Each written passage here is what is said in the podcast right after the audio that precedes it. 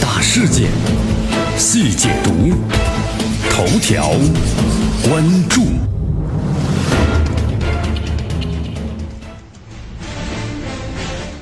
好，大事件细解读，头条关注。大家好，我是江南。在最近这一段时间呢，哥伦比亚的商贩呢，在首都这个波哥大市的市中心这个市场啊，举行了针对咱们华人商家的一个抗议活动，而且呢，咱们这个多家的哥伦比亚的华人商铺呀被砸了。哎，这到底是怎么回事呢？这事儿啊，咱们要先从去年说起，因为从去年开始啊，哥伦比亚呢放宽了针对咱们中国商人还有游客的签证的限制，那么当地华商的数量啊一下就大幅增长了。然后这段时间的话呢，就突然出来一条消息，哥伦比亚商贩呀打砸这个华商的商铺，威胁要把华人华商赶出哥伦比亚。哎，这是真的还是假的呢？那么后来经咱们中国驻哥伦比亚大使馆证实，那么近日在哥伦比亚的确有针对华商的抗议活动，当然并不是啊，全程都出现这样的情况，只是部分的地方，然后出现了有推搡这个华侨商铺的店员、打砸华人商铺的行为。那么是什么原因导致呢？后来记者呢，呃，通过这个采访，得知啊，咱们中国商品的价格很低廉，还有部分的商家呀是高价租赁店面，租赁之后呢再转租，这样的做法呢激怒了当地商贩，双方缺乏沟通，也使得矛盾一下子就加深了。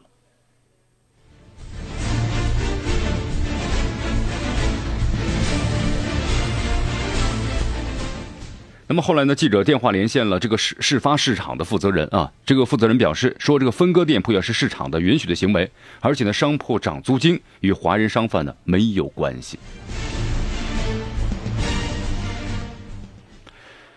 你看啊，这样的事情出现了，其实呢，我们都不愿意看到。但是出现之后呢，怎么去面对？呃，还有一个问题，现在咱们中国的部分的侨民啊，陆续从其他国家来到了哥伦比亚做什么生意呢？就最近最近几年呢，非常多，从服装一直到百货批发，非常非常多，主要是集中在呢这个首都，就是哥伦比亚首都啊，波哥大的市中心的一家市场。但是我们知道，咱们中国人经营方式啊，和咱们本地人肯定是不一样的，包括经营方式、价格方面有差异，所以说部分当地商贩呢，对咱们华商就心存不满了。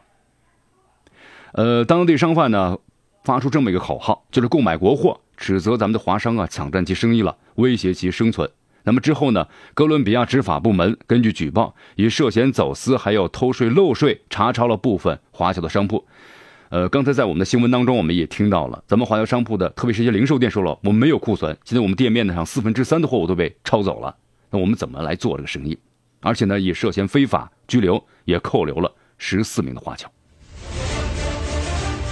然后在这个二十五号的时候啊，该市场呢大约是五十名的当地商贩再次举行了抗议活动，出现了推搡的华侨店铺的店员，还有踹和踢商铺卷帘门等等的行为。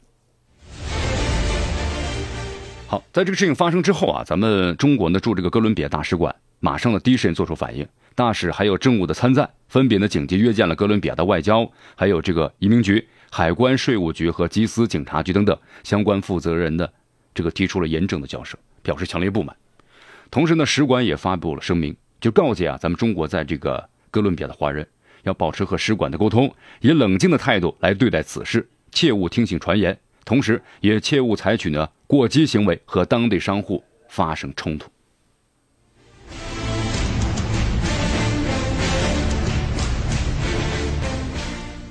好，其实作为咱们这国人的话，当然非常的关心啊，大家呢不要那么冷漠，然后有点什么呢，幸灾乐祸的感觉。其实不要这样。呃，首先，咱们中国随着这个强大和发展，那么走出这个国门，那肯定是一种趋势了。然后呢，还有一点，咱们中国人做生意啊，跟他们国外的方式上、方法上肯定有所不同。呃，咱们所谈到这个哥伦比哥，就是哥伦比亚呀，这个首都波哥大。那么最大的这个市场啊，咱们中国的很多的华商就在此做生意，主要做什么呢？时装类的生意。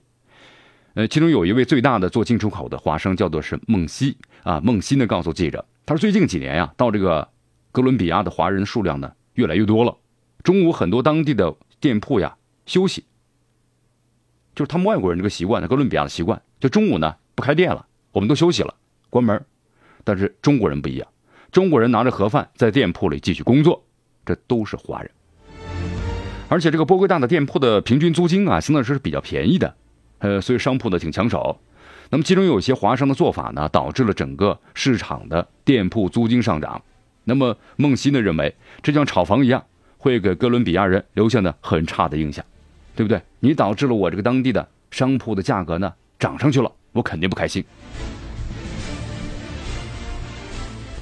同时呢，华商来了之后呢，为了争夺商铺，使用了一些有争议的商业手段，也引起了当地的商贩的不满。他举了个例子，原来在这个市场啊，一个店面呢被隔成四五摊位，中国人来了之后呢，以两至三倍的高价就购买了租赁市场的店面。那么去年在这个商区啊，多了二十多个华人的店面，就影响了至少八十到一百个当地的商贩。而且咱们中国的这个产品呢，本来价格就很便宜，价格很有很有优势啊。在这个哥伦比亚里啊，比如说一件普通的 Polo 衫，咱们呢可能只卖到六块钱到八块钱，但是在这哥伦比亚商铺里会卖到呢人民币二十一块钱，所以说咱们这个价格很有优势。中国产品啊，现在在哥伦比亚市场呢占有比例不断的增加，那么挤压了本地商户的生存空间，所以说遭到了一些阻碍，那么竞争不过了，对不对？就进行打砸，这肯定是不对的。同时呢，记者在采访这个商铺的负责人啊，叫克拉拉。克拉拉告诉记者呀，最近市场上出现了部分商户冲击中国商户的情况，目前呢已经是和平解决了，没有人存在呢受伤的问题。他主要是因为中国人商人的价格呢比较低，吸引了很多客户，而遭到了本地商户的仇视。